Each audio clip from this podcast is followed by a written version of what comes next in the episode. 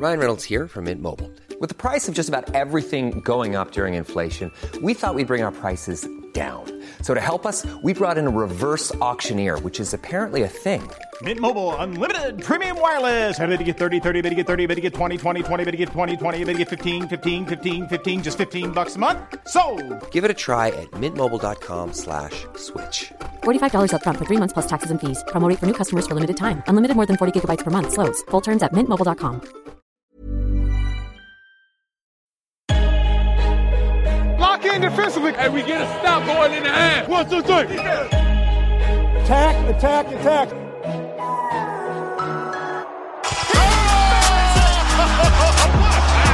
And a chase down block. He erased it. Three.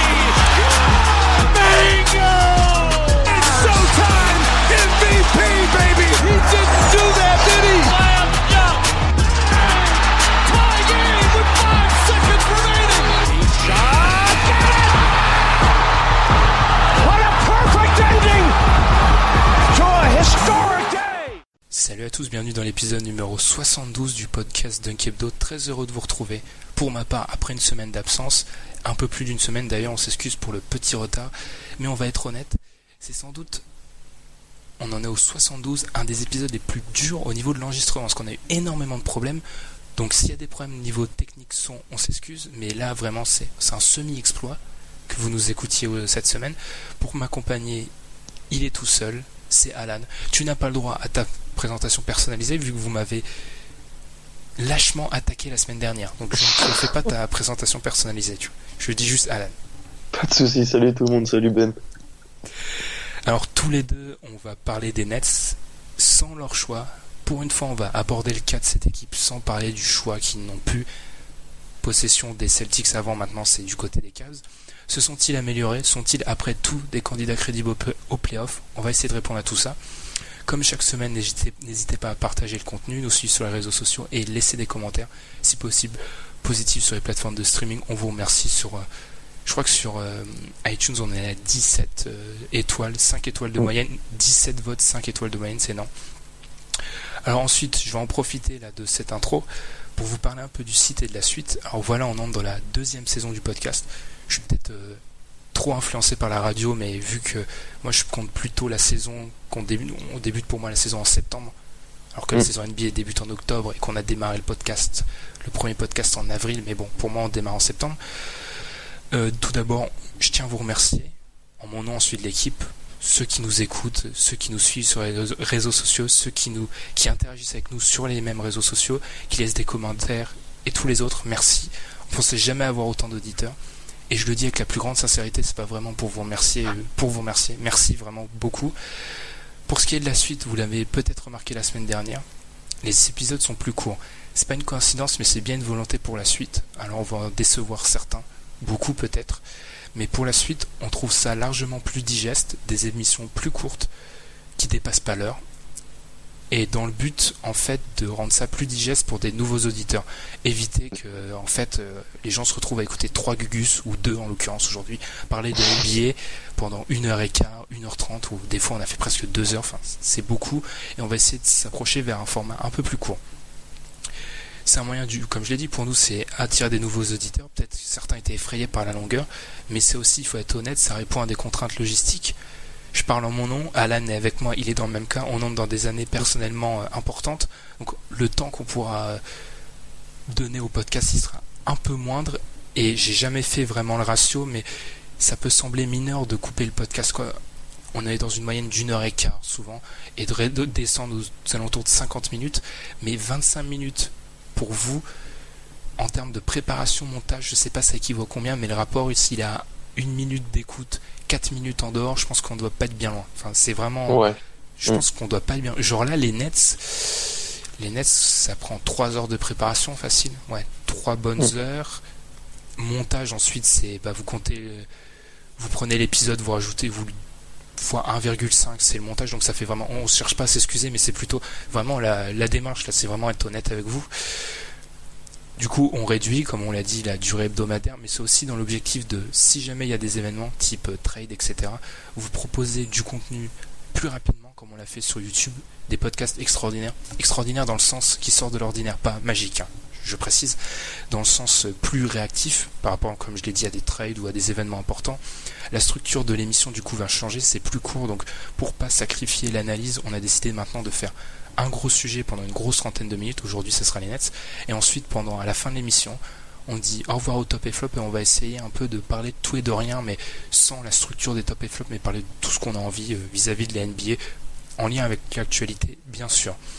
Et vos questions, si on en a reçu pendant la semaine, on les prendra à la fin. Ou vos remarques.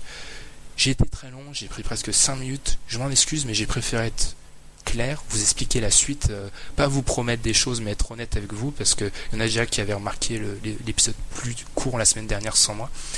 Et après ces presque 5 minutes d'explication, bah, on se retrouve après la pause pour parler des Nets. Lucky me, they didn't get me. Now I bring the nets, I'm the black branch Ricky from Corners. Burning spread.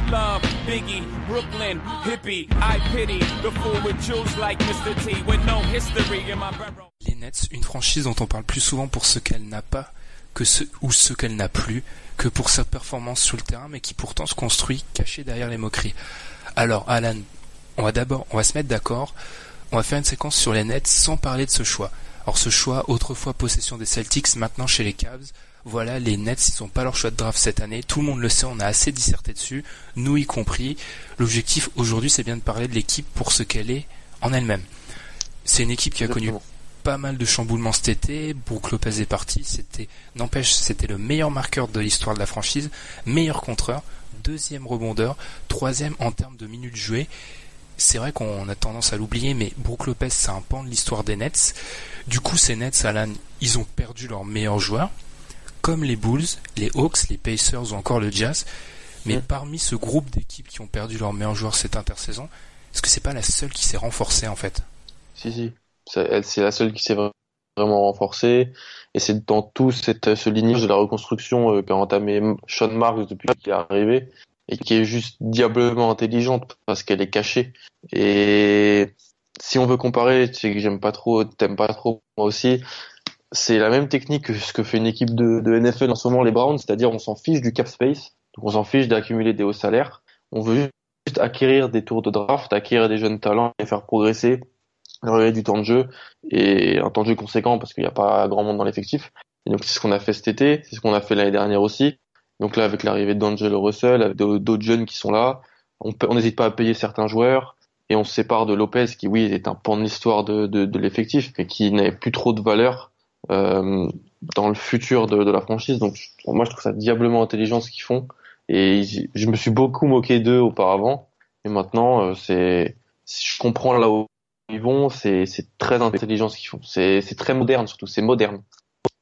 Bah justement, moi j'écoutais euh, SB Nation, enfin j'ose plus les citer maintenant après avoir lu un article euh, catastrophique sur eux, mais bref, j'écoutais un peu le podcast de SB Nation Limited Upside et en fait ils font une preview avec euh, les pattes en gros pour expliquer vite fait le système SB Nation c'est des blogs tenus par des fans de chaque franchise. Et ils avaient invité pour faire des previews les deux deux gens qui faisaient partie de deux hommes qui faisaient partie de celui des Nets. Et les Nets les, supporters des Nets pour décrire la saison ils avaient donné deux adjectifs non, ils avaient donné deux mots plutôt, la patience et l'optimisme. Et je pense que c'est un peu ça ce que tu as dit, c'est que on n'est pas les Nets, ils sont pas ils sont année moins deux, j'ai envie de dire, voire moins un. Mm. C'est pas maintenant donc autant euh, tu tu j'avais dit de pas en parler mais tu n'as pas de choix donc autant euh, D'Angelo Russell, si tu veux bien, c'est le le jeune que tu aurais dû avoir si les choses s'étaient bien passées. Exactement. Donc le ramener, qui t'a sacrifié, c'est un grand mot, mais Brook Lopez, il était censé partir, enfin censé partir. Son contrat, son contrat arrivait à un terme un an après. C'est difficile parce que c'est un mec important dans l'histoire des Nets, mais j'ai envie de dire limite ça passe pour le projet à long terme, comme tu le dis, parce que les Nets là, c'est bien quelque chose qui se qu'il faut réfléchir à 2020, j'ai envie de dire, l'échéance, ça, ça ah un peu lunaire, mais... Ouais, c'est ça, c'est 3-4 ans. Et dans ces 3-4 années, ramener D'Angelo Russell, c'est une bonne chose. Euh, la draft, on va en parler ensuite, mais la draft de certains joueurs, euh, Caris Levert, Hollis Jefferson, bon là il y aura des petits points euh, un peu plus négatifs, c'est pas mal. Enfin globalement, la franchise a un cap, c'est plutôt clair. Je sais que l'arrivée de d'Allen Crabbe, il y en a qui n'ont pas forcément été super fans parce que ça, au niveau du cap space de l'équipe et de ses marges de manœuvre, ça bloque un peu tout. Bien que l'équipe euh, continue à manquer de talent, mais j'ai envie de dire, on oublie un peu d'où ils venaient, je pense. Hmm. Ah oui, ils étaient une situation où ils avaient une maison de retraite ambulante euh, sans futur qui jouait tout sur une ou deux saisons et là ils se retrouvent avec des marges de manœuvre, des jeunes et euh, un, ancien deuxième choix de draft il y a deux ans quand même. On, on, l'oublie. Hein. C'est comme si on avait jeté D'Angelo au feu, euh, comme s'il avait, parce qu'il n'avait pas réussi à Los Angeles. J'en parlerai plus tard, je pense. Ah, vas-y, vas-y, je comptais, je comptais en parler après. Non, parce que, en fait, D'Angelo Russell aux Lakers, c'est, ça avait l'air parfait au, au moment de la draft et, depuis, et les deux années après, en fait, c'était catastrophique. C'était un joueur qui jouait dans un collectif, mais je sais pas, des années 90, coaché par un coach des années 60. C'est-à-dire que déjà, tu fais la dernière année de Kobe. Alors j'ai de respect à Kobe et tout ça, mais ça doit pas être facile pour un rookie de son âge de s'implanter dans une équipe quand il arrive en tant que deuxième choix, où c'est le farewell de Kobe, où t'as Nick Young, euh, t'avais Nick Young, Lou Williams dans le bac court. Je pense que c'est mais c'est horrible ça, c'est, ça doit pas être facile. Ensuite, coaché par Byron Scott. Il n'y a rien, plus, rien de plus à dire. Et surtout, euh, il était dans une équipe qui jouait un basket, mais pas du tout moderne. malgré qu'on encense Walton et tout, tu joues sans, sans intérieur capable de s'écarter. Tu avec des intérieurs qui, qui, qui, qui pompent le ballon. Je pense à Randall notamment. Et tu combines ça avec, avec l'immaturité de Russell, parce qu'il faut le dire, il était, c'était un, un joueur, c'était un joueur immature. Et c'était obligé que ça réussisse pas. Mais le lâcher au bout de deux ans pour euh, un an de Brook Lopez et un, un, un, pic fin de premier, je trouve ça pas juste de la part des Lakers, déplacé et très intelligent de la part des, euh, des Nets de parier dessus. T'as dit beaucoup de choses sur lesquelles je veux revenir, mais tout d'abord, ouais, je pense que en fait, c'est à la fois le problème et la richesse d'être supporter des Lakers, c'est que tu as tout de suite des hautes attentes vis-à-vis des hauts choix de draft. Et demander à un gamin de 20 ans, enfin un mec de 20 ans, d'être le leader une fois une légende comme Kobe parti, mais c'est utopique. Ça, ça n'arrivera pas. Je veux dire, c'est une transposition un peu débile, mais moi je me vois pas être leader des Lakers, tu vois. C'est mais... trop, je peux pas, tu vois. Donc là on met en avant son immaturité, mais il a 20 ans et il, est mis sous le feu des projecteurs. Il y avait des comparaisons pré-draft qui étaient lunaires. Mm. C'était beaucoup, c'est beaucoup à gérer. Et d'ailleurs, pour un peu le réhabiliter un petit peu, mais je, je sors tout le temps cette comparaison statistique, mais je suis désolé. Depuis 2010-2011, il y a quatre sophomores qui ont fait des saisons euh, deuxième année donc dans la ligue à plus de 15 points, 4 passes, 35% à 3 points. Les quatre sont Stephen, Curry, Damien Lillard, exactement, Kyrie Irving et D'Angelo Russell. Alors je dis pas que D'Angelo il va avoir un futur à la Curry, Irving ou Lillard. Je dis juste qu'il fait une il a fait deux premières saisons NBA très solides. Est-ce que c'est au niveau d'un deuxième choix de draft Je laisserai le débat aux autres. Mais ce qui ce que veut bien dire cette stat, c'est qu'il s'est marqué, il peut passer un peu, c'est pas un meneur, euh, c'est pas ta première option à la main, mais ça reste un mec qui peut passer et il sait shooter à trois points. On lui a jamais demandé plus, hein, il faut, je pense que les attentes, elles étaient totalement disproportionnées, en fait. Les fans des Lakers, c'est les seuls qui, qui te disent qu'ils sont dans un, dans un processus de reconstruction qui demandera des hauts choix de draft, mais qui, dès que l'équipe perd et que leurs jeunes sont, se prennent un peu le mur à la mi-saison, commencent à les critiquer et comprennent pas parce qu'ils voudraient qu'on gagne, qu'ils gagnent des matchs. Résultat, ils ont failli euh, perdre leur pic qui leur aurait donné Lonzo Ball. Donc, faudrait qu'ils comprennent un petit peu que voilà, ça marche pas comme ça. La NBA, c'est, t'arrives pas et tu, tu la prends pas en, en storm, comme disent les Américains. Donc, euh... Et ensuite, tu as parlé des deux intérieurs incapables de shooter. Et alors là, ça rejoint plein de points. Là, c'est c'est la meilleure transition du monde. Je peux ouvrir quatre parties dessus. Bravo, c'est génial. Euh, Je t'en prie. C'est la connexion alors tout d'abord, c'est vrai, et c'est un point qu'avait noté Danny Leroux, c'est un podcast qu'on cite souvent, Ned Duncan, mm. où en fait D'Angelo là, il va se retrouver dans une équipe totalement différente parce que les Nets, c'est quoi? C'est une équipe analytique, cinquième en termes de fréquence de tir à trois points, plus de d'un tiers de leurs tirs c'était des tirs à trois points. Par 31 par match. 31 par match, c'est énorme. 26e au terme de pourcentage, en termes de pourcentage de réussite. Donc en gros, ils en shootent beaucoup, ils en mettent peu. À la pace, c'est-à-dire le nombre de, en gros, la vitesse de jeu de l'équipe pour simplifier, ils étaient premiers. C'est une équipe qui joue extrêmement vite. Donc c'est parfait pour euh, D'Angelo. C'est une équipe qui joue vite, qui joue beaucoup à trois points. Et là, vu que les Nets vont, on en parlera après, mais sûrement jouer small ball souvent, le fait d'avoir, de jouer dans cette dans ce small ball avec des intérieurs. On en reparlera, mais un mec comme Hollis Jefferson, c'est pas forcément tiré, mais il pourrait mettre en place des systèmes où avec un Carroll en 4, etc., où. D'Angelo se retrouverait qu'avec un seul intérieur qui sait pas shooter, et je pense que ça va lui, ça va lui changer la vie, en fait. Ah, totalement. Il va pouvoir lâcher la gonfle, même lui prendre plus, plus de, de tirs de loin, jouer vite, quoi. Jouer en transition. C'est une équipe totalement analytique, comme tu l'as dit. leur taux de réussite est ce qu'il est. Mais Atkinson a compris que, avec l'effectif qu'il a, pour le maximiser, il faut jouer comme ça. Parce qu'on est en 2017 et voilà. C'est pour ça que moi l'arrivée de Allen Crabbe, alors euh, c'est un joueur, de toute façon il est bloqué, c'est cette génération, génération de joueurs euh, qui ont signé en 2016, on, on en revient qu'à leur contrat, mais je suis désolé moi, quand je regarde Allen Crabbe, c'est un joueur qui a 46% de réussite au catch and shoot à 3 points. Les Nets, on l'a dit, c'est une équipe qui shoot beaucoup à 3 points. L'année dernière, il y avait que deux joueurs de leur effectif qui étaient à plus de 40%. Spencer Windy, mais il en shootait même pas un par match est à 0,7. Mm. Donc en gros, ça vaut rien parce que Crab, à titre de comparaison, il est à plus de 3. Et Quincy AC, et il était à 43%. Enfin, Crab, c'est parfait. Alors certes, en défense, ça va poser des problèmes et c'est un joueur unidimensionnel, mais dans le basket qu'il veut mettre en place, c'est parfait. Même D'Angelo, D'Angelo, il a 37% de réussite en catch and shoot, avec un Jeremy Lin à côté de lui. Ça peut être efficace. En fait, en l'année dernière, c'était une équipe qui avait, je pense, la bonne recette, mais pas les bons ingrédients. Ils, ont toujours pas tous les ingrédients de la recette, mais ils en ont ajouté des bons. Ils ont ajouté deux, deux, trois ingrédients intéressants.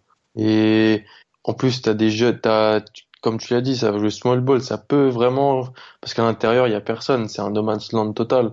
Donc ça, tu, on va, on va aller voir finir des matchs avec euh, des 5 où tu auras D'Angelo, Lynn, sûrement Crab et peut-être Hollis Jefferson ensemble.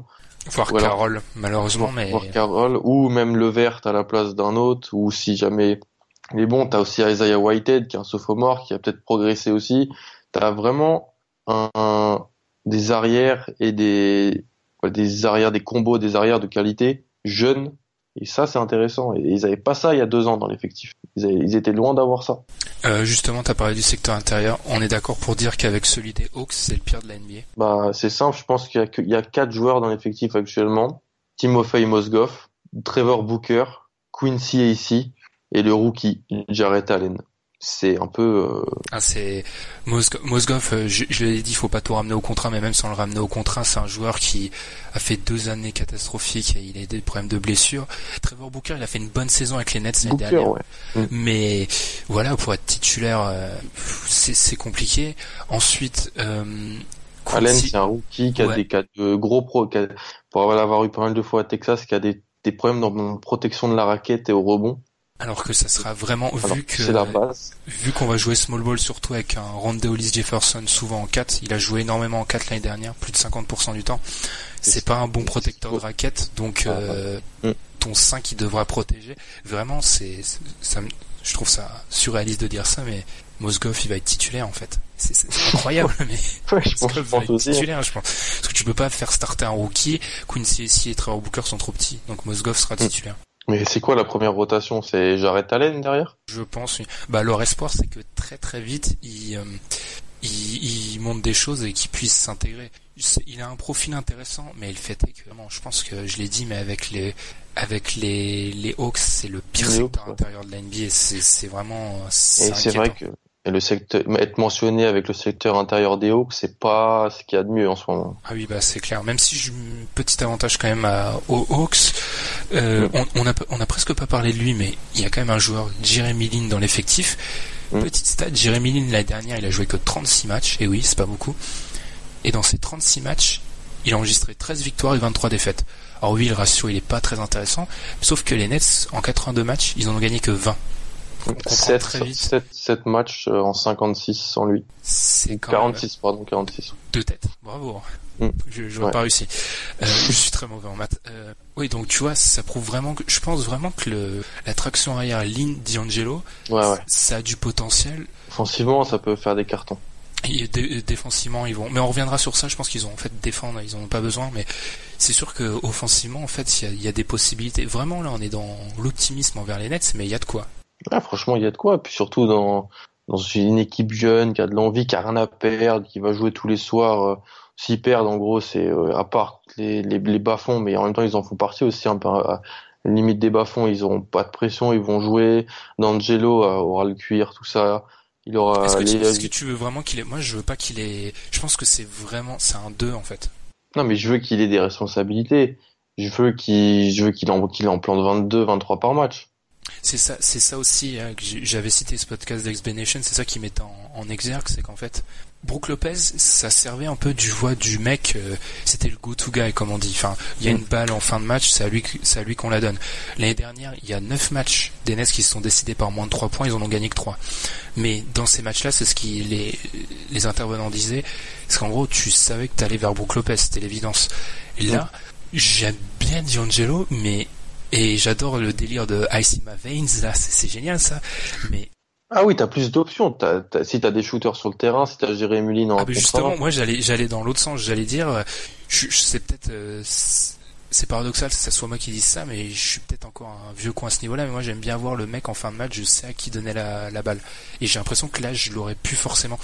C'est c'est vraiment ce qu'il disait, c'est à l'instant T, si t'as besoin d'un panier, absolument, tu donnes la balle à qui Parce que D'Angelo, ça reste, euh, il a des pour scorer en 1 contre 1 contre les gros défenseurs, ça reste, c'est pas. Oui, parce qu'il est pas, encore hyper- ça. il est, il est pas tranchant sur le premier pas, donc il va, Ah, il manque il un peu de mal. qualité athlétique, ouais. ouais, il a, il- athlétiquement, en termes de rapidité, de vivacité, il a, il a quelques lacunes, mais il peut te planter des gros shoots. Et puis, s'il te plante un ou deux gros shoots, après, ça va arriver. Il, il aura plus de responsabilités. Je pense qu'il est jeune, les, les équipes a rien à perdre. C'est pas comme s'ils avaient un spot en playoff où il faut vraiment le go-to guy dans les fins de match pour aller chercher.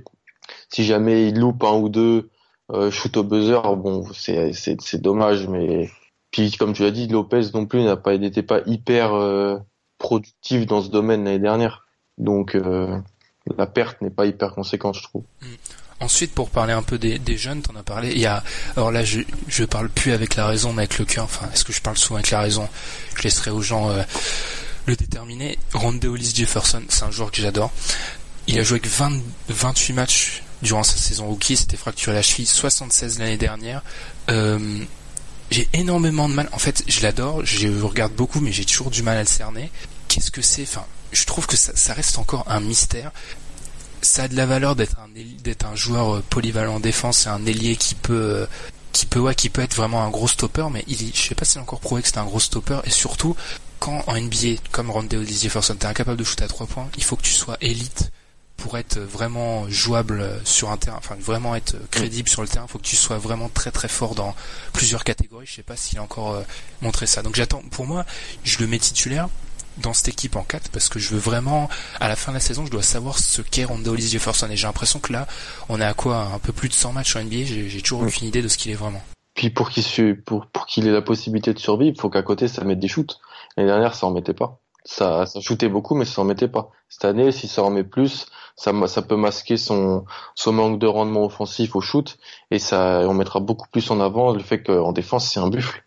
Donc C'est euh, pour ça qu'il vraiment il- la perte de Lopez, il pouvait pas avoir le beurre et l'argent du beurre, mais la perte de Lopez, elle est dommageable parce Mm. qu'en réalité, Rondé Hollis Jefferson avec Mosgoff, Mosgoff a prouvé qu'il pouvait un peu s'écarter dans le passé, mais voilà, c'est pas Lopez comme Lopez l'année dernière. non. Et là, on se- pourrait se retrouver dans le scénario euh, où, Di, où D'Angelo, tu vois, où l'équipe se retrouve avec deux mecs qui ne savent pas shooter. C'est pour ça que on, a, on en a presque pas parlé, mais il est quand même arrivé cet été. Démarrer Carroll, je l'appelle souvent Démarre Carroll, je sais pas. C'est vrai que Desmarais Carroll est arrivé. Ouais. J'avoue que Le mercenaire, comme je l'avais appelé dans l'épisode l'année de- au cours de l'année dernière. j'avoue que Démarrer Carroll, euh, j'ai rarement, j'ai pas souvenir dans et j'ai pas une connaissance euh, encyclopédique de la NBA, mais j'ai rarement souvenir d'un mec qui descend à ce point-là. C'est terrible Démarrer Mm. Carroll, le niveau actuellement. Ah, c'est va se faire bencher en playoff, limite plus jouer, alors que bah, alors que c'était les Raptors, donc c'était pas non plus c'était Norman Powell qui jouait à sa place. J'adore Norman Powell, mais Puis athlé- voilà quoi. athlétiquement, on l'a dit, c'est une équipe qui joue vite. Euh, il avait déjà des problèmes, je crois, avant d'arriver en NBA au genou. Il, a, il s'est fait opérer du genou et c'est plus le même joueur. Donc je sais Mm. pas si dans le cadre d'une équipe qui va vite, même si dans une équipe qui va vite et qui joue la fin de classement, c'est horrible parce que je dis, mais je sais même pas si son utilité, elle est autant Allen Crabbe, tu vois. Limite, les gens se plaignent plus d'Allen Crabbe, mais Allen Crabbe, je vois l'idée, mais des Carroll, je, je, je, j'ai les bras m'en tombent là. Je, je vois Moi, je des- retiens plus le premier le premier tour qu'ils ont récupéré avec. Hein. Hum, clairement, ouais. c'est c'est plus ça, je pense qu'il faut retenir. T'as peut-être raison. Franchement, c'est horrible à dire, mais ça leur fait un premier tour. Après, euh, après, je suis très pessimiste sur son cas, mais je trouve que il m'a, en fait, il m'a rien, c'est pas qu'il m'a rien montré, mais, mais pas loin depuis ses opérations, c'est c'est un fantôme. Et je pense pas que les petites piques qu'il a envoyées à, à Toronto euh, à travers la presse, euh, ça aide à grand chose parce que je pense vraiment Non. que c'était pas Toronto le problème, mais lui. Ouais, ouais. Non, mais il a, il a fait ses, ses deux, ses, ses deux grosses saisons à Atlanta. Il est passé à la banque. Et voilà. Moi, je suis, c'est bien pour lui, hein. Mais, ouais, c'est, c'est un joueur, euh, c'est plus le même joueur. Mais ça fait de la peine, limite. C'est plus le même joueur. Et il arrive là, mais comme tu l'as dit, lui aussi, il, peut, il, a- il est polyvalent. Puis par rapport, il a pu apporter de l'expérience un peu dans cet effectif des Nets aux jeunes. Il peut jouer 3-4, il va finir quelques Puis- matchs. Il, il va pas être loin de jouer parce que, comme on a dit, enfin, ça reste les Nets, il y a énormément de lacunes. Euh, Mhm. Si, Ah oui, oui. si Il connaît Atkinson en plus. Il connaît Atkinson de Atlanta. Exactement. Si Lin et D'Angelo, c'est ton backcourt titulaire, pardon. Euh, ensuite, euh, c'est un peu, c'est le pari épique. Tu mets, tu mets qui tu veux, parce que Ronda Oli, je pense qu'en 4, c'est fixé sur la fin de la saison, c'est ce qui semblait se, se faire. C'était une tentative qui a été plutôt positive vu les derniers, le dernier mois de compétition. Donc euh, Après, même pas. si le dernier mois, encore une fois, on l'a déjà dit, mais il est un peu en trompe-l'œil parce que vu que les, ouais. les Ah oui, jouaient rien et que les autres euh, jouait pour perdre. jouer pour perdre. En fait, ils ont. C'est pour ça. Je crois que sur leur. J'avais tweeté un jour la stat, mais sur leurs 15 derniers matchs, ils doivent en gagner 7. Pour une équipe qui en gagnait 20 en tout, Ouais, ils sont à c'est 50. énorme. ouais. Ils sont à 50 à peu près. 50%. Euh, J'allais dire, du coup, oui. Par contre, le 3, le poste 5, bah, il semble promis à Mosgoff euh, par défaut, par dépit. Enfin, ils vont le donner à Mosgoff. Autant le 3, Crab, c'est pas un 3 pour moi, c'est un 2. Enfin, il, Un 2, ouais. il est trop, il te fait trop perdre pour euh, être un 3. Mm.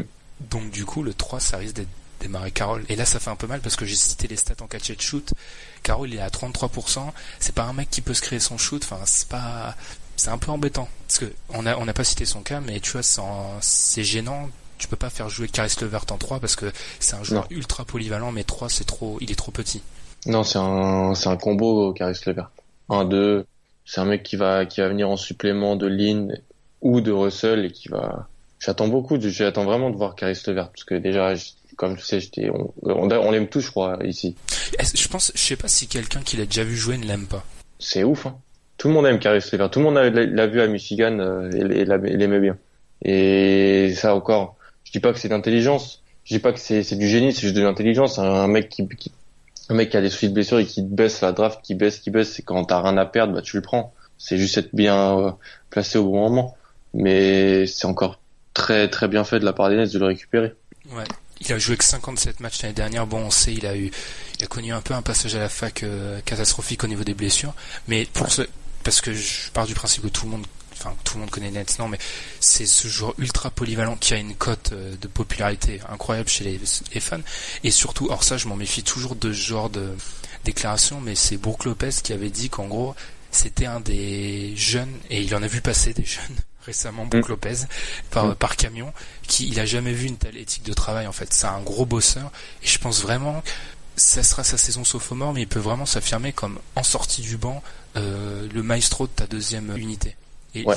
c'est limite le problème des Nets, c'est qu'ils sont ultra riches dans le backcourt, parce que Levert, c'est très fiction ce que je vais dire, mais euh, si on avait un 3 du niveau de Levert du côté des Nets, il serait titulaire en 3.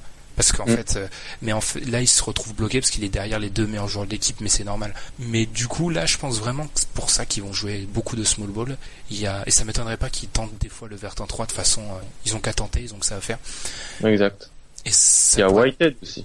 Il y a Whitehead. l'année dernière, qui a été pas très bon, mais qui est un jeune, moi, que j'adorais quand il jouait à Seton Hall, qui est, voilà, lui aussi, c'est un, il, tu le vois, il est physique, tu vois, il, il peut, il peut essayer de, de bien s'implanter, il a rien à perdre, donc dans la seconde unité, lui et le vert, ça peut, franchement, c'est, c'est jeune, c'est à sa court, c'est intéressant. Comme j'ai dit, il m'a, il m'a un peu déçu l'année dernière parce qu'il a eu du temps de jeu, mais en même temps, faut relativiser, en voir, voir aussi avec qui il jouait, parce que c'était, Là, bon. franchement, les joueurs qui étaient l'année dernière et qui ont eu du mal se retrouver avec vraiment plus d'armes, plus de flèches à leur arc pour euh, pour essayer d'augmenter leur euh, et de maximiser leur leur production. Et si tu parles Si de, tu parles- de Whitehead, de White- moi, mon gars sûr, c'est Kilpatrick. Sean Kilpatrick. Je sais, je sais pas pourquoi, mais C'est un j'adore. pétard aussi, hein, c'est un pétard. J'adore ces espèces de, j'adore Lou Williams, j'adore, et pas pour ses phrases hors terrain, les Jamal Pour Crawford. sa vie privée peut-être. Oui, un peu. euh, je sais pas. Alors je sais, c'est un peu encore une fois paradoxal parce que c'est pas analytique ces mecs-là, c'est pas, c'est des pétards, mais moi ça me fait marrer. Faut savoir que Sean Kilpatrick, en points par possession en ISO, il est à 1,13. Alors ça peut paraître un peu barbare comme nombre pour être euh, plus pédagogique. En gros, il est au 96e po- percent- percentile, comme disent les Américains. En gros, ça veut dire quoi? Qu'il est meilleur que 96% de la ligue en ISO. C'est incroyable parce que il est pas super athlétique Non. il a pas un dribble à la Kyrie, enfin c'est pas un super dribbleur, mais t'as l'impression qu'il met juste des paniers en fait. C'est Ah, dingue, il met des paniers. Si t'es un mec pas hypé, tu vois, les, les soins les mecs en ISO hypé à la fac, ils font un an, puis voilà, lui non, il a eu un cursus plus long. Tout ça, il a, il a, il a, il a galéré un peu avant. Et l'année dernière, quand je, je regardais un peu les, les box scores, je regardais les matchs, je le voyais qu'il pétait des plombs à, à 25-30 en sortie de banc. Parce que voilà, comme on l'a dit, il a rien à perdre. Ça a rien à perdre. du pauvre. Moi pour moi c'est ça, c'est un Louis du pauvre, mais vraiment du pauvre du pauvre quoi. Je, le vois jamais être, euh, Non, je le vois non. jamais être sixième homme de l'année, mais c'est, je trouve, je, je trouve ce, ce type de joueur fascinant à chaque fois. non mais fran- franchement le mec c'est, les Américains ils appellent ça comment? Instant offense, genre le mec Ouais, il arrive. Boum. Enfin, c'est vraiment intéressant. On va, on va obligé, de- on va être obligé d'en parler parce qu'on va, on va pas tarder à conclure. Il y a eu pas mal de déclats de la part des Nets récemment qui, enfin, ils se plaignaient du manque de respect. Ça, je pense qu'ils sont, je suis d'accord avec eux. Enfin, il y a un manque de respect envers cette équipe. c'est un peu. Après, c'est sûr que là, on a été positif, mais le talent, euh, ça reste, euh, il manque. Mais est-ce que, allez, ils sont, ils sont pas candidats au playoff. On est d'accord. Mais non. Mais non. Non. Ah, je pensais, Non. je pensais, je pensais que t'allais au moins dire, ah non, pas du tout. Moi, moi, j'y ai pensé. Bon, non, je te dis, non, je te dis, non, pas du tout.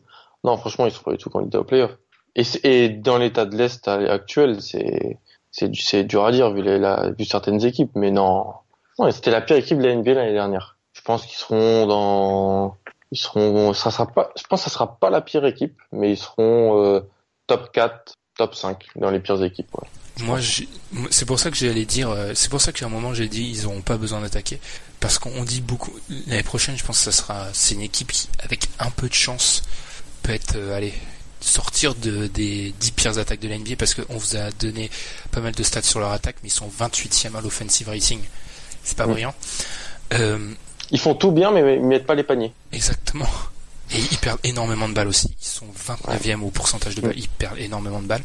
Mais ce qui, en fait, ce qui me fait dire que ils vont pas être 15e ni 14 à l'Est, c'est que quand je regarde les Bulls et les Hawks, les Nets sur un match face à ces équipes-là, ils vont mettre 95-100 points. Je me fais pas trop de soucis. Où tu trouves 95-100 points chez les Hawks actuellement? Euh, c'est quoi le trio des Hawks déjà? Le trio des. Hawks, c'est Bazemore, Schroeder. Schroeder, Dan Money. Tu vois? Non mais il y a aucun. Enfin, les, les les Hawks, moi, j'ai rarement vu une équipe qui va arriver dans une dans une année NBA, pardon, avec aussi peu de talent offensif. C'est Aussi faible, dramatique. aussi faible, aussi faible. Ouais. Je vois pas 85 points chez eux. Donc tu vois, pour moi, les Nets, ils sont largement meilleurs. Euh, même si, pour contrebalancer, aucun joueur des Nets n'a marqué de plus de 16 points par match sur une saison. C'est pas non plus. Mais je pense que D'Angelo, honnêtement, je vois pas de raison que D'Angelo euh, tape pas les 16 points l'année prochaine. Non. Ah oui. Euh, et, et les Bulls aussi. Enfin, je veux dire, les Bulls, c'est dramatique aussi. Donc vraiment, pour moi, ils sont largement meilleurs. Faut pas oublier que c'est une équipe. Alors, il est plus là, mais quand Lynn et Lopez étaient tous les deux sur le terrain, ils ont un net rating de moins 1.1. C'est-à-dire que quoi? Moins 1.1, c'est un peu fiction ce que je dis, mais c'est une équipe qui fait quoi? C'est une équipe à 30 victoires en gros. Tu vois, ils ont, ils ont juste, Mm. ils ont juste eu des problèmes au niveau de la santé. Lynn s'est blessé, Levert, est- enfin tout le monde s'est blessé. Avec euh, une équipe avec moins de blessures, plus talentueuse. Mm. Pour moi, ils sont, pour moi, je dis, ils seront à la lutte avec le Magic et les Pacers. Parce que comme tous les ans, je suis totalement pessimiste sur le Magic et je suis désolé, mais pour l'instant, tous les ans, c'est la bonne attitude à, à avoir. à adopter. Franchement, c'est terrible, hein, mais c'est ça. Ouais, moi, je te le dis. je- je- ouais, 13-14. J'en sais jamais. Ouais, 13. 13. Moi, si je, si je faire une preview, je dirais 13. Parce que même en, en termes de talent face à face, Jérémy Lin, titulaire euh, au poste de meneur, vu- Mhm. on va en parler après, mais vu ce que proposent les Bulls, ça fait rigoler. Bon, euh, Schroeder est meilleur. Ensuite, D'Angelo Russell, euh, Ken Bazemore ou Dwayne White va sûrement buy out, donc il sera plus là. Bah, Zach Lavine, après, Ouais, Zach Lavine, il faut qu'il revienne de sa blessure. re- qui revient du Perronnet. Ensuite, euh, que, que tu mettes Carroll, Hollis Jefferson, Mosgov, ce qui, ce qui je pense va être euh, va être le 5 ou ouais sûrement. Après, ouais, c'est- quoi le reste du 5 des Hawks? C'est Torian Prince, Ilyasova, Miles Plumlee Diande euh, sûrement qui peut peut-être jouer. Tu fais jouer Prince en 4. C'est c'est- c'est- c'est du- c'est d'une faiblesse, c'est affligeant. C'est horrible. Donc pour moi ils sont ils sont vraiment euh, j'ai du mal à imaginer à part les Nets s'ils font la même chose enfin ils font c'est pas vraiment eux mais encore une fois si niveau blessure ça sourit pas pour moi ils vont ils sont 13 faciles et si jamais il arrive des pépins à- au Magic euh, ou à Indiana ils peuvent être 12 voire dans une bonne saison. Et vu qu'il n'y a pas, vu qu'il y a pas de pic l'année prochaine, ils s'en, ils s'en fichent total. Donc, euh, Mais vraiment Ouais. moi, moi, ce que j'attends vraiment c'est Hollis Jefferson. Je- moi, c'est D'Angelo, moi. parce que moi j'ad- de un parce que j'adore ce joueur et ensuite parce que D'Angelo comme Hollis Jefferson d'ailleurs. C'est la même pro c'est la même euh, Je l'ai trop hypé, D'Angelo. c'est la même, hypé, moi. la même classe de draft. Ils, vont, Ouais, ils entrent dans leur troisième année. Ouais.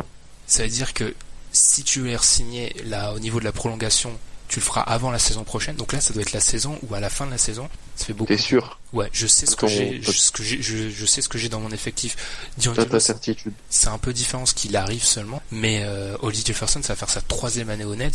Je, je dois savoir parce que je, je répète, ce mec, il a la possibilité d'être un des meilleurs défenseurs de la NBA à l'aile, et Dieu sait que dans une NBA où t'as Kevin Durant, LeBron James, Giannis, Paul George euh, et la Kawhi. liste, Kawhi, je l'ai oublié, et, et la liste continue, ça a de la valeur. Ça. Exactement. Un peu de positivité.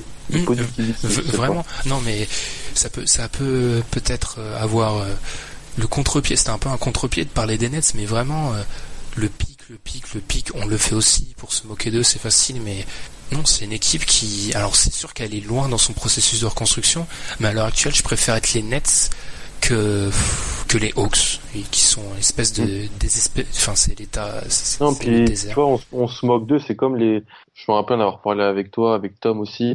Après le trade de, de Lopez, des Russell, tout le monde disait, oh, qu'est-ce qu'ils sont bêtes, les Nets, ils récupèrent le contrat de Mosgov, ils sont débiles, tout ça. Mais arrêtez de regarder ça. Ça, ça sert à rien. Regardez ce qu'ils récupèrent dans, dans et c'est des paris, c'est du futur. C'est, faut arrêter de, de se moquer pour se moquer.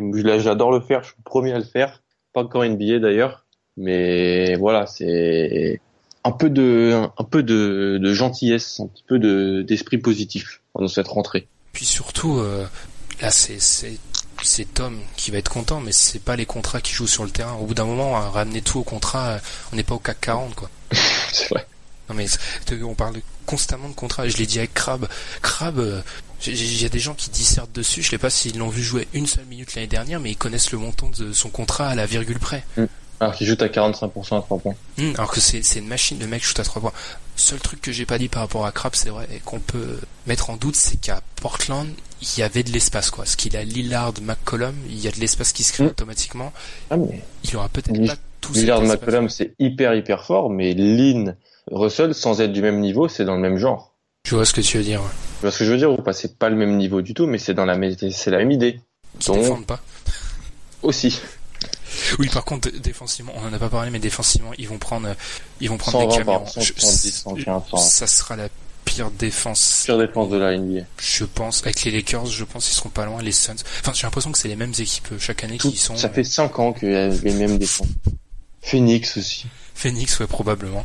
Et du coup, nous, on a fait notre, première, comme je l'avais dit en intro, du coup, euh, c'est la nouvelle formule. La première grosse partie, plus de 30 minutes sur les Nets. Et on se retrouve après la pause pour parler de, la fin un peu euh, tout et de rien sur, sur actuellement. This week I'm all in a friend. 40 Glock all of my drawers again.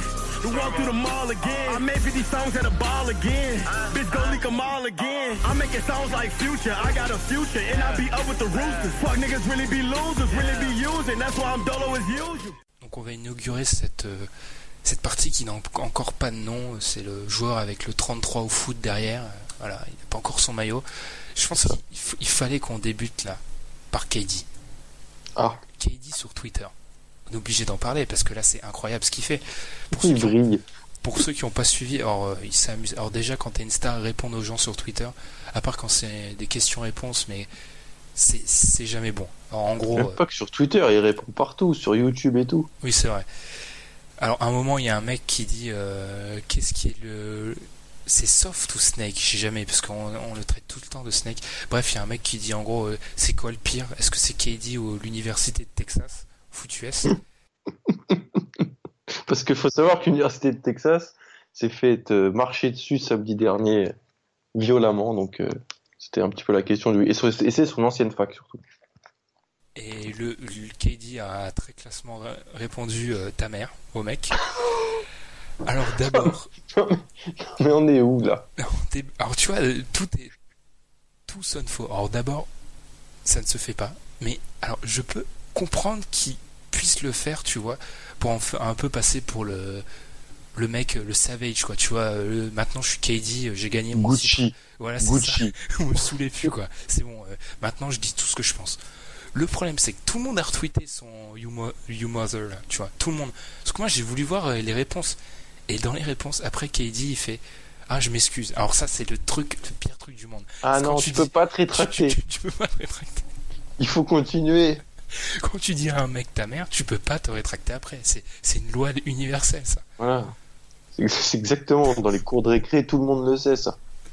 Tu t'assumes jusqu'au bout. Donc, c'est ça en fait un peu avec KD des fois, c'est que on le dit, on en a parlé, on en parle depuis le début, mais il y a toujours cette idée de est-ce qu'il veut jouer le bad boy ou est-ce qu'il se montre tel qu'il est, on sait pas. Mais le fait est que non, là, là, là, c'est- ça sonne complètement faux. Soit tu disais au mec ta mère, c'est totalement déplacé et c'est pas ce que devrait faire un personnage public en NBA, mais bah tu l'as fait. Mais tu vas pas t'excuser deux minutes après, ah désolé, euh, quand le mec t'a parlé. Enfin, j'ai trouvé ça ridicule. C'est difficile d'enchaîner après. Qu'est-ce que tu veux que je dise? Il est- Moi, j'aime, moi, j'aimerais qu'on parle des Pélicans parce que en fait, j'en ai déjà parlé la semaine dernière quand Solomon Hill s'était blessé. Alors oui, alors on va revenir sur ça. Je, je te coupe même. Vas-y. Profiter de mon absence pour se moquer de toutes mes prédictions une par une, ça c'est pire que KD, euh, le mec qui insulte les gens sur Twitter. Je si, tu remarques, si tu remarques Pierre qui dit qu'il te défend et toujours le premier à te rappeler Blake Griffin. Moi, je dis ça, je dis rien. J'adore les tensions internes qui se créent. Non, mais je dis ça, je dis rien. J'assume totalement Blake Griffin. J'assume toutes mes, mes bêtises. Moi, j'assume, j'assume Timofey Mozgov aussi. Hein. Ah c'est vrai. Je l'assume. Mais donc, euh, alors, ils ont échangé Quincy pour Dexter aux Bulls. Non, ça. Ça, je sais pas, voilà. Les deux côtés, je comprends pas. Et puis, il y a- non, mais ça, c'est moins drôle, c'est Frank Jackson qui c'est la confirmation de sa blessure au pied. Donc, on avait, avec une équipe qui possède Anthony Davis. hein. Je répète, Anthony Davis. Pour l'instant, à l'aile, poste 3. hein. Les deux solutions sont Darius Miller, qui a joué l'année dernière en Allemagne, et Jalen Jones, qui a joué ancien joueur de Texas A&M, euh, un D-Leaguer. Euh, limite, euh, je suis pour qu'on rappelle un Marcel Webster, là, qui a dit qu'il aimerait bien revenir. C'est plus possible. C'est plus possible. Qu'est-ce qu'on fait? C'est malchance, c'est... c'est- c'est- pas de mots. Moi, le truc, on avait fait l'analogie, on fait beaucoup d'analogies de foot US, mais Alan est heureux, ça va recommencer.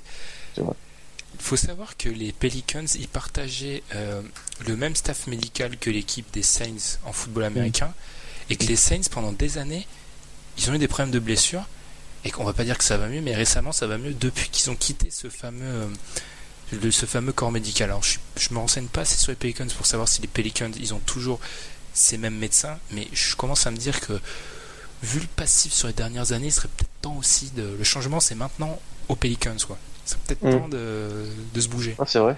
Hmm. C'est vrai. Parce que ça, ça devient, ça devient affligeant, c'est c'est n'importe quoi. Bah, franchement, là, c'est... C'est vraiment de la malchance totale ou de l'incompétence Je profonde. pense vraiment que c'est de l'incompétence. Moi, euh, quand euh, t'as des joueurs qui sont. Que des joueurs blessés, de- enfin, l'effectif d'avant. Je, sens la voix du Ravens fan, là. Un peu, ouais. Quand t'as un effectif de mecs blessés, de joueurs injury prone, comme on dit en anglicisme, quoi, qui se blessent souvent, et que ces joueurs-là se blessent, c'est, c'est pas surprenant, tu vois. Mais quand des mecs arrivent, Solomon Hill, Ils sont pas fragiles de base. Jackson, qui sont pas Mm. censés être fragiles de base et qui se blessent, Mm. là, c'est là le problème, il est, il, est là. Bref, c'est hyper dommage parce que on va, limite on pourra même pas on va voir oui l'association des deux des deux géants mais avec autour rien, donc c'est limite pas la maximiser et pas avoir une vraie idée dessus, quoi. Donc c'est très dommage, je trouve. Tu sais qui ont rien non plus? Les Bulls. Euh, oui, pour l'instant, ça fait très top et flop. On avoue, on doit un peu s'habituer encore à cette nouveau. Mais en fait, Mm. l'idée vraiment là, c'est de pouvoir euh, parler de tous les trucs dont on veut parler, même si on en parle pendant 10 secondes. Et ce, qui, ce dont on doit parler, c'est les Bulls qui ont pris deux entraînements pour se rendre compte que Cameron Payne n'avait pas le niveau NBA. C'est l'info de l'été, tu vois. C'est énorme. L'info, elle est sortie. Au bout du deuxième entraînement, ils se sont rendus compte, après avoir tradé pour Cameron Payne, que le mec avait pas le niveau NBA. Alors déjà, je me demande, euh, la rubrique scouting, qu'est-ce qu'ils font les mecs? Ils sont en RTT depuis deux ou trois années, parce que déjà, vu leur choix de draft, je pense que c'est le cas. Oh non Et en plus, Non, ils scoutent pas, ils regardent les meilleurs marqueurs NCA. oui, ils Ils prennent le ça. classement en fait. Ils vont sur, euh, ils vont sur euh, college reference, ils prennent le meilleur, ils prennent le meilleur marqueur et puis ils se disent bon bah, Le meilleur senior, et c'est bon. ça doit être bon. Et mais qu'est- qu'est-ce qui, qu'est-ce qui avant le trade, avaient persuadé que Cameron Payne ça pouvait être un joueur NBA et qui en deux ans d'entraînement a été contredit parce que ça je trouve ça ré- surréaliste quoi. Deux entraînements. C'est- on parle pas d'un- d'une équipe qui a cru en lui et qui a vu au bout d'une saison une dizaine de matchs même deux entraînements. C'est- un niveau d'incompétence rare. C'est limite un entraînement, et au deuxième, ils se sont dit peut-être qu'il était malade, et en fait, non. En fait, c'est limite au premier entraînement, mais ils te le diront pas. C'est- Oui, c'est- C'est affligeant. C'est euh, c'est bravo Sam Presti. Ah mais là c'est c'est limite. euh, moi je, je, je, je suis je suis un fan des Bulls, je porte plainte parce que là c'est profiter d'une c'est du c'est- il a profité de, de personnes euh, pas compétentes. Je veux d'une d'un- d'une vieille dame. C'est- Voilà c'est c'est une grille de Bétancourt les Bulls actuellement. Non mais c'est c'est c'est vrai en plus. Ils ont tous les titres, très riches, tout ça. Mais c'est incroyable. Mais vraiment le deux entraînements pour se rendre compte. Mais ils ils ont pas regardé le film. Ils ont pas regardé ce qu'a fait Cameron Payne. Cameron Payne. Cameron Payne à OKC. Le mec était nul. Enfin, faut dire les mots comme ils sont. Il a prouvé que, il a pas prouvé. Un danseur. il a pas, voilà. Il a pas euh, prouvé son statut de l'autre. Il a même pas prouvé qu'il était vraiment Il était de l'autre c'est vrai. qu'il était un joueur NBA et tu trades pour lui et au bout de deux entraînements tu te rends compte que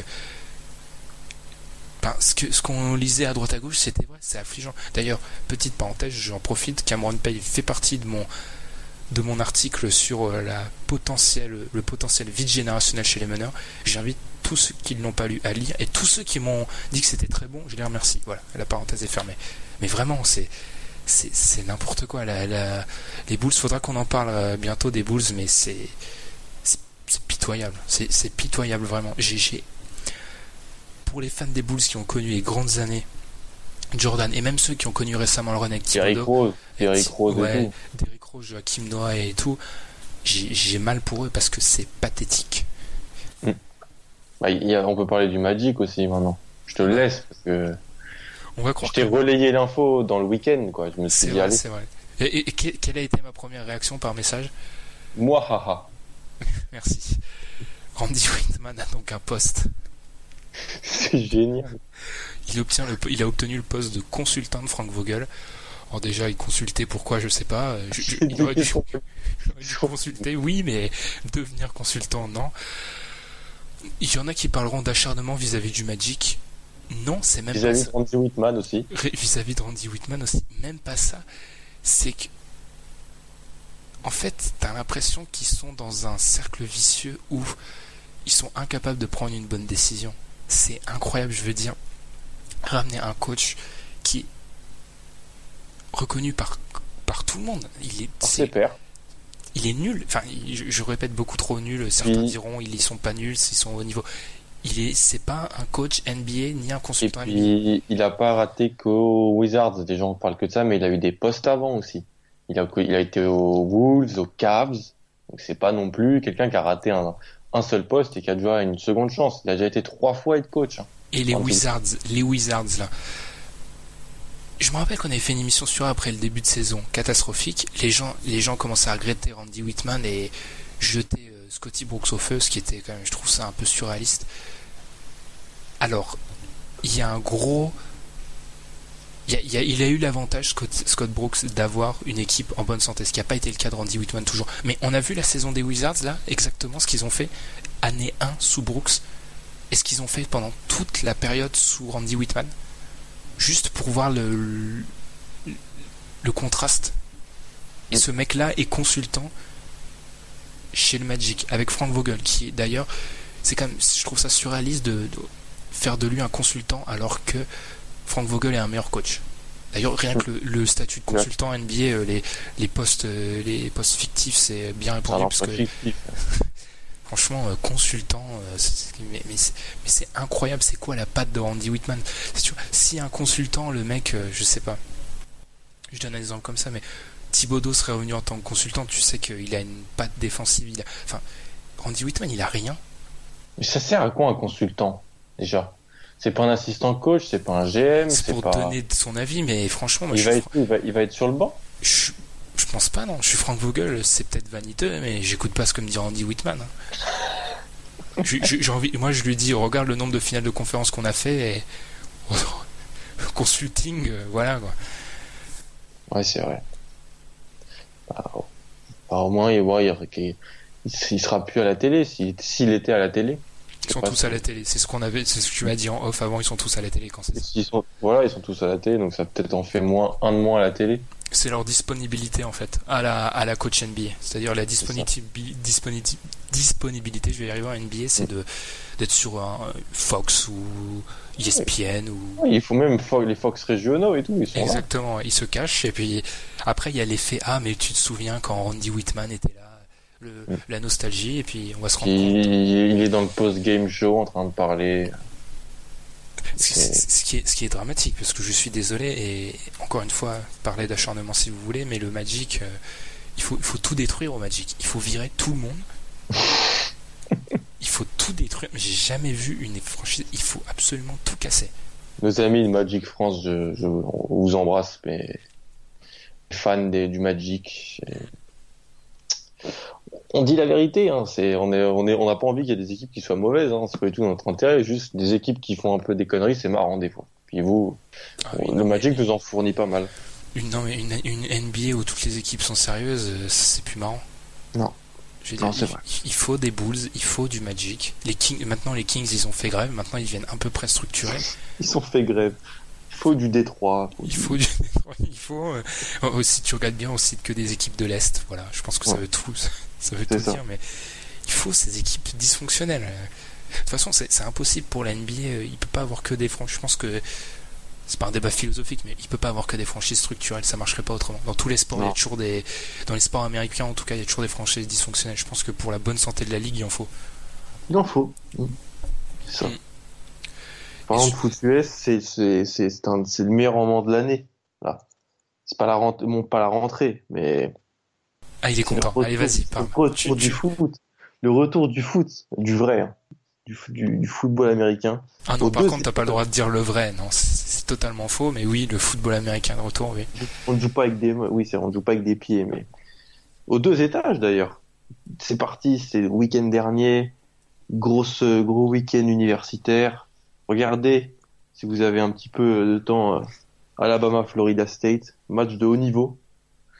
Et euh, on parle beaucoup NBA sur Dunkebdo, mais il y a aussi de la NFL vrai. sur ce site. Donc euh, c'est super que ça reprenne.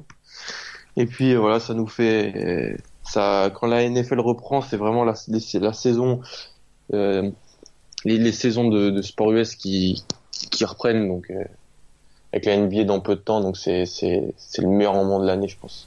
C'est Et vrai qu'on a, on a une extension, un blog qui, qui est accessible depuis la barre à droite, euh, le safety sur lequel je n'ai pas écrit depuis un an et demi. Je vous assure, la, la- l'inspiration va forcément revenir un jour. Je suis un mec qui fonctionne à l'inspi. euh, J'ai dû écrire euh, trois articles NBA depuis le début d'année, mais c'est la- le, le perfectionnisme fait que si je suis pas sûr totalement de ce que je vais écrire, je, je, je démarre même pas, je commence même pas à, à taper sur le- l'ordi. Donc euh, voilà. c'est ça. Exactement. Ce qui fait que, je- ce qui fait qu'il faut profiter de article sur euh, Dennis Schroeder et la panne euh, Kyrie Irving. Kyrie Irving justement, oui. Ah d'ailleurs, on va juste, on va conclure là-dessus. Je l'ai dit sur Twitter, mais c'est- tellement. euh, Quand t'es habitué à avoir la parole toutes les semaines, ne pas l'avoir, c'est un truc de fou. Ça te manque et je vous ai trouvé tellement gentil vis-à-vis des Celtics qui ont fait, on va être honnête, un coup de Trafalgar. je, sais, je, sais, que vous, la Six Nation euh, fait du lobbying et peut effrayer, mais moi j'ai pas j'ai pas peur de le dire. Venez, euh, venez dans mes mentions, mais là, d'après les rumeurs qui sortent, Haïti, il va pas être de retour avant 2018, sûrement en mm. février. Mm. Quand Alan me dit, oui, mais Brad Stevens avait dit, il fallait savoir lire entre les lignes, Brad Stevens avait dit qu'il serait peut-être pas prêt. On passe de peut-être pas prêt pour le premier match de la saison le 15 octobre à pas de, pas de retour avant le mois de février.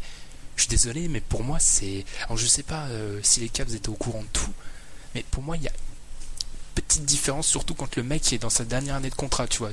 Lui enlever 40 euh, matchs d'une saison, euh, la moitié quand il est en dernière année de contrat et que tu as tradé pour lui, petite différence.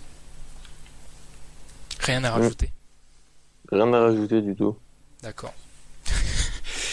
Et sur ce, nous, bah, on va se quitter dans ce, je sais pas si on peut dire euh, épisode nouvelle formule, mais en tout cas, on espère donner nouveau les retours là-dessus. Là, pour ce qui est de la dernière partie, on va encore s'habituer à parler de tout et n'importe quoi, parce qu'on est un peu tellement structuré que c'est un peu bizarre pour nous.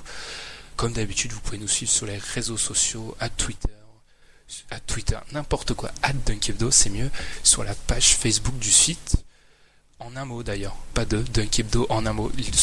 Tout le monde fait l'erreur, donc je pense que bientôt je vais le mettre en deux mots, ce sera plus simple, mais Dunk est en un mot. Et sur ce, nous, on se retrouve mardi prochain, promis normalement. On sortira à l'heure cette fois-ci. Ça nous arrive un peu souvent ces derniers temps, on s'excuse. Et on vous souhaite une bonne semaine. Salut. Salut.